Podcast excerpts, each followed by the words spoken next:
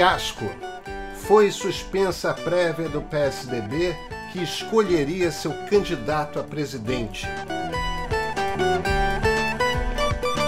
Em Madrid, Lula ataca Bolsonaro e Sérgio Moro. E teve gado no Enem. Admirável gado novo.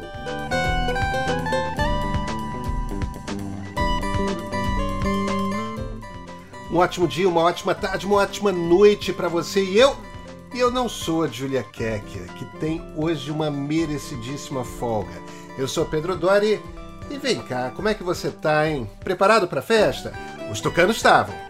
Pois é, não rolou. Era para ser uma festa democrática, mas as prévias do PSDB ontem acabaram suspensas, o que agravou as tensões entre o governador gaúcho Eduardo Leite e seus adversários, o governador de São Paulo João Dória e o ex-prefeito de Manaus Arthur Vigílio.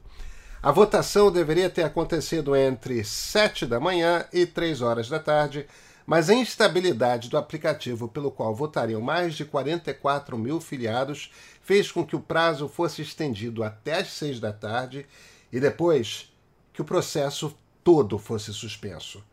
Aí se instalou a confusão. Dória e Virgílio defendem que o processo seja retomado no próximo domingo, enquanto Leite quer uma definição em 48 horas embora nos bastidores seu grupo fale em adiamento das prévias para 2022.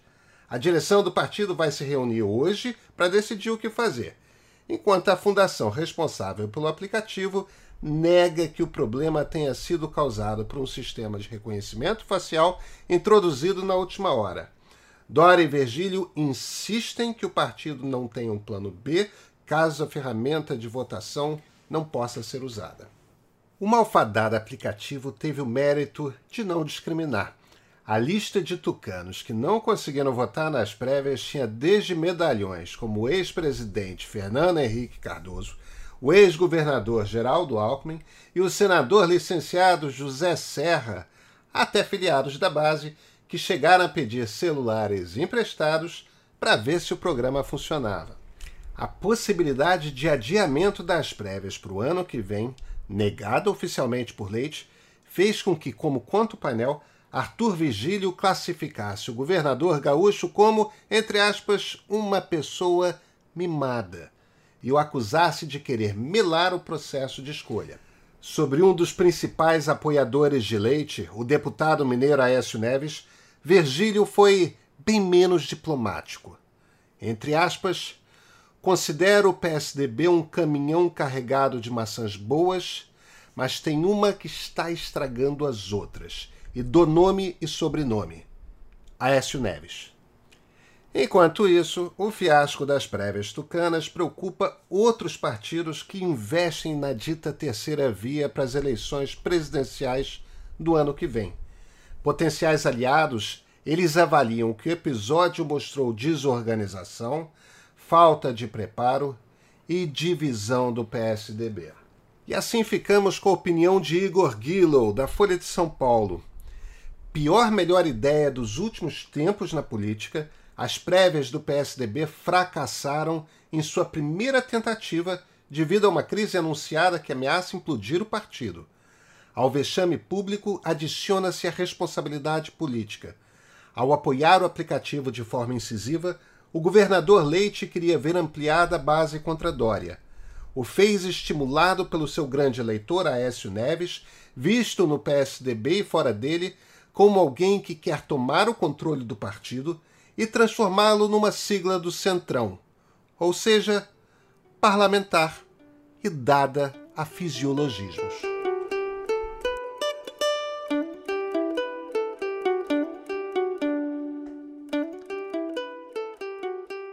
e em Madrid, onde se reuniu com o presidente do governo da Espanha, Pedro Sánchez, o ex-presidente Lula do PT deu uma entrevista na qual atacou tanto o presidente Jair Bolsonaro, sem partido, quanto o ex-ministro Sérgio Moro do Podemos. Sem assumir ainda publicamente a própria candidatura, Lula disse que as eleições de Bolsonaro e de Donald Trump nos Estados Unidos foram, entre aspas, um desajuste emocional de parte da humanidade Sobre Moro, afirmou, também entre aspas, que sem a proteção da toga, ele é um candidato comum. Lula foi menos incisivo ao comentar a repressão em Cuba, onde o governo impediu a realização de protestos no dia 15. Entre aspas, essas coisas não acontecem só em Cuba, mas no mundo inteiro, disse Lula. Então, Moro aproveitou esse mote para reagir. Foi ao Twitter. Antes, o PT elogiou as eleições na Nicarágua, onde os opositores foram presos. Agora é o Lula quem minimiza a repressão contra protestos na ditadura cubana e critica os Estados Unidos, uma democracia. Não dá para flertar com autoritarismo.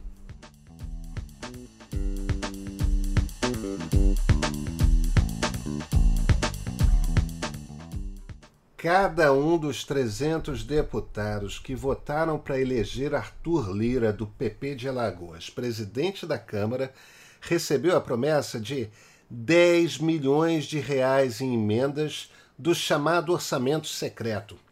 A denúncia não é de um oposicionista, mas do deputado bolsonarista delegado Valdir do PSL de Goiás, ex-líder do partido. O orçamento secreto, apelido das emendas do relator, é uma fatia de 18 bilhões de reais do orçamento da União, distribuída a critério dos presidentes do Legislativo, sem que se saiba quais parlamentares foram agraciados. Quanto que foi negociado na eleição do líder e na Previdência? 10, 10, 10 milhões para. Hum. E na Previdência, 20 por parlamentar. 10 milhões na eleição do líder. Isso. E 20 é... na Previdência. Tinha distinção entre líder e. Oi? Distinção de valor entre líder, deputado, vice-líder? Na reforma da Previdência tinha. Na, na do Lira foi tratado pela cúpula. Entendeu? Eu não, não, eu não participei, eu não estava na cúpula naquele momento. Nessa gravação que vocês acabaram de ouvir, o delegado Valdir conversa com o repórter Guilherme Maziero, do Intercept Brasil. Pois é, vai ter consequências, né? Por conta da revelação de Valdir, o PSOL anunciou que vai apresentar uma representação na Procuradoria-Geral da República contra Lira e o ministro da Secretaria-Geral da Presidência, o general Luiz Eduardo Ramos. É, né? A perda do controle sobre essas verbas por ter deixado a presidência do Senado seria o motivo para o senador Davi Alcolumbre, do DEM do Amapá, travar a sabatina de André Mendonça para o STF na Comissão de Constituição e Justiça da Casa. Enquanto comandou o Senado, ele enviou 320 milhões de reais das emendas do relator para obras no seu estado, fazendo do Amapá o maior beneficiário dessas verbas na União. E não custa a gente trazer uma última informação aqui da política brasileira. Essa é do Lauro Jardim no Globo o vice-presidente Hamilton Mourão decidiu andar uma casa à frente nas suas pretensões eleitorais. Numa conversa quinta-feira passada com o presidente do PRTB Fluminense, Antônio Carlos Santos, topou assumir que será candidato no Rio de Janeiro. A que cargo? Preferencialmente a governador, mas tendo o Senado como opção.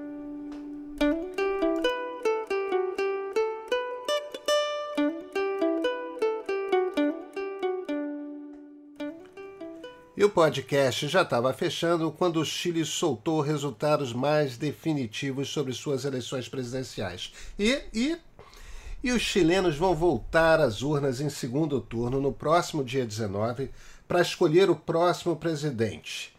Vão concorrer o Bolsonaro de lá, o advogado de extrema-direita José Antônio Castro e o deputado de esquerda Gabriel Boric, os dois primeiros colocados no primeiro turno realizado ontem com 92,75% das urnas apuradas, Cast tinha 28,01% contra 25,64% de Boric. Boric, aliás, é o favorito nas eleições.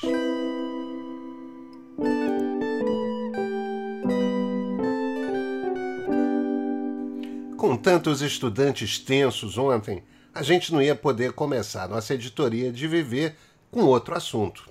Mais de 3 milhões de estudantes prestaram ontem a primeira prova do Enem 2021, focada em ciências humanas e linguagens. Segundo especialistas, as questões sociais estavam presentes na prova, mas olha, de forma indireta, ao contrário do que aconteceu em edições anteriores. O Cláudio Hansen, professor do Descomplica, tem a seguinte opinião. A prova trouxe pautas importantes, falou de questões de gêneros, da população carcerária, refugiados, população indígena, mas alguns temas ficaram de fora também.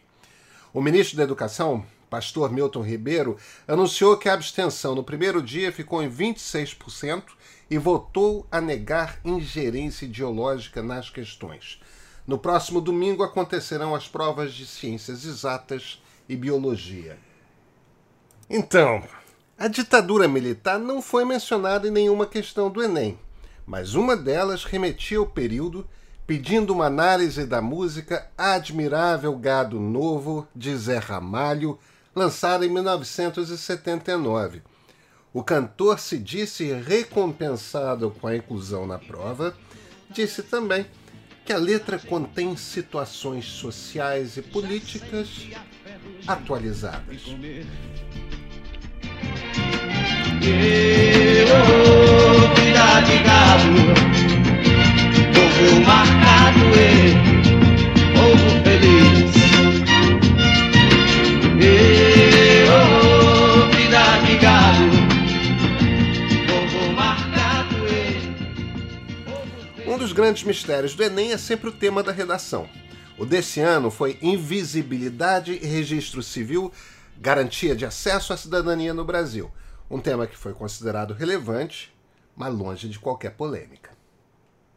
Então, a intervenção ideológica no Enem veio desde o início do governo Bolsonaro. Em 2019, o INEP montou uma comissão externa que vetou 66 questões no banco de perguntas que abastece a prova. Chico Buarque, Ferreira Goulart e até Mafalda, personagem imortal de Quino, eram citados nas questões censuradas. E assim a gente passa para outro assunto da nossa editoria de Viver, que é o desmatamento. A maior parte do desmatamento recorde registrado na Amazônia entre agosto de 2020 e julho desse ano aconteceu em terras públicas griladas, um eufemismo para invadidas e roubadas, segundo análise do Instituto de Pesquisa Ambiental da Amazônia, IPAM. Foram quase 4 mil quilômetros quadrados, 28% dos 13 mil apontados pelo Projeto de Monitoramento do Desmatamento na Amazônia Legal por Satélite PRODES. São áreas públicas que deviam ser protegidas pelo governo e destinadas à preservação ambiental, mas acabaram invadidas e desmatadas. Em segundo lugar, vêm os imóveis rurais, 26%, e então os assentamentos, com 23%. Aliás, após ser notificada pela Prefeitura de Bauru, uma filial do McDonald's na cidade paulista retirou a indicação de multigênero dos seus banheiros individuais. O caso ganhou repercussão após o vídeo gravado por uma cliente furiosa ter viralizado nas redes sociais. Ela chegou a chamar a rede, um dos símbolos do capitalismo, de comunista, por não restringir o uso de banheiros individuais a um determinado gênero. Apenas lembrando que banheiros de aviões e ônibus também são multigênero desde sempre, e ninguém nunca mudou de orientação sexual por causa disso. Gente, é um absurdo. Eu tô aqui no McDonald's. Olha isso aqui, ó. Todos os banheiros, ó. Todos os banheiros. Tem que fechar essa imundícia desse. Olha, desse comunista em todas as cidades. Aqui é a cidade de Bauru. Eu não admito isso na minha cidade. Eu não quero usar o banheiro com homem, com mulher, onde todo mundo usa o mesmo banheiro. De jeito nenhum. Eu sou contra isso. E a gente tem uma boa notícia. O Brasil recebeu nesse domingo 2 milhões de doses da AstraZeneca doados pelo governo dos Estados Unidos, segundo anunciou o ministro da Saúde, Marcelo Queiroga. Esse é o segundo lote enviado por Washington que já tinha mandado 3 milhões de doses da Janssen em junho.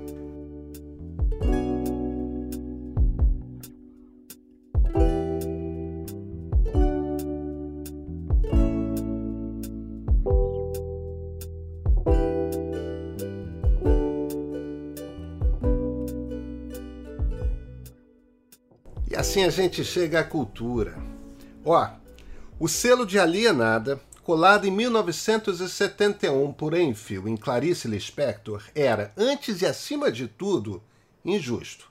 E nesse ponto, a ditadura foi muito mais sagaz do que o criador do Fradim.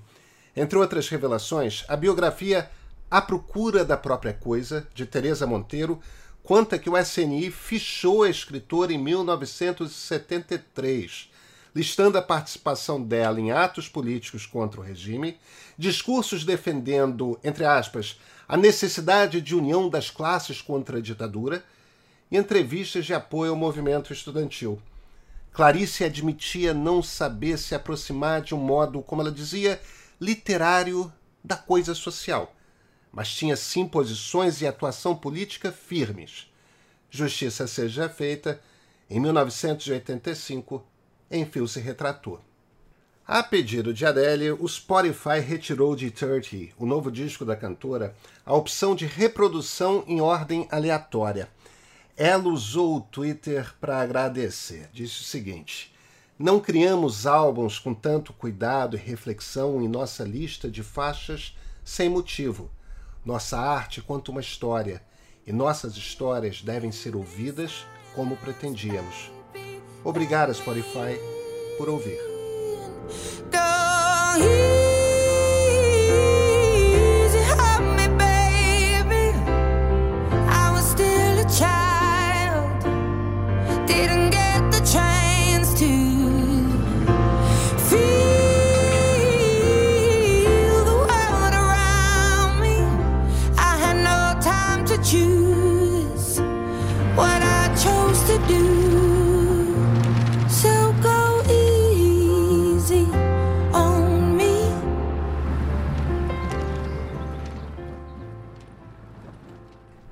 Mesmo entre os que preferem as legendas, a dublagem brasileira sempre foi considerada uma das melhores do mundo. Mas seus artistas, salvo quando tinham sólidas carreiras atuando em outras áreas, eram desconhecidos do público. Pois é, não mais. Graças às redes sociais, dubladores brasileiros ganharam merecido status de celebridades da veteraníssima Selma Lopes, de 93 anos e voz de Marge Simpson, a integrantes da nova geração, como Virley Conteifer, voz do Homem-Aranha de Tom Holland. O sucesso é tanto que ele já tem sua própria convenção, a Dublacon, que terá edição virtual em dezembro e presencial no ano que vem.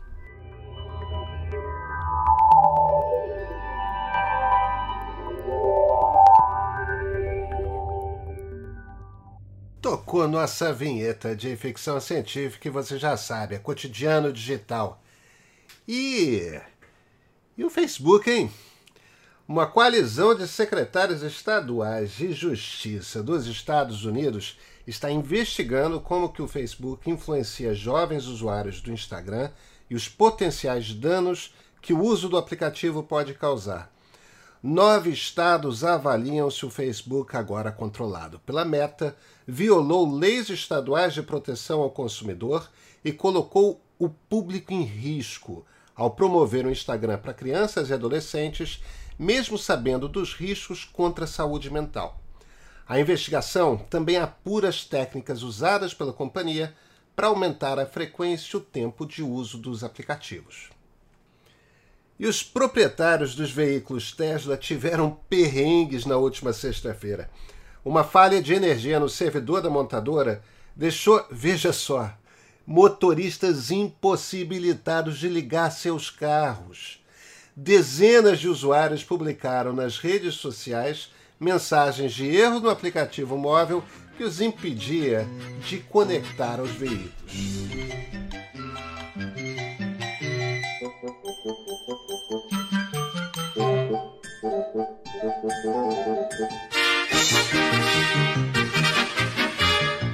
That's all, folks. É isso aí, pessoal. Hoje é segunda-feira, a semana tá só começando. E se tudo der certo, a titular tá de volta amanhã logo cedo. E obrigado pela audiência ao pé do ouvido.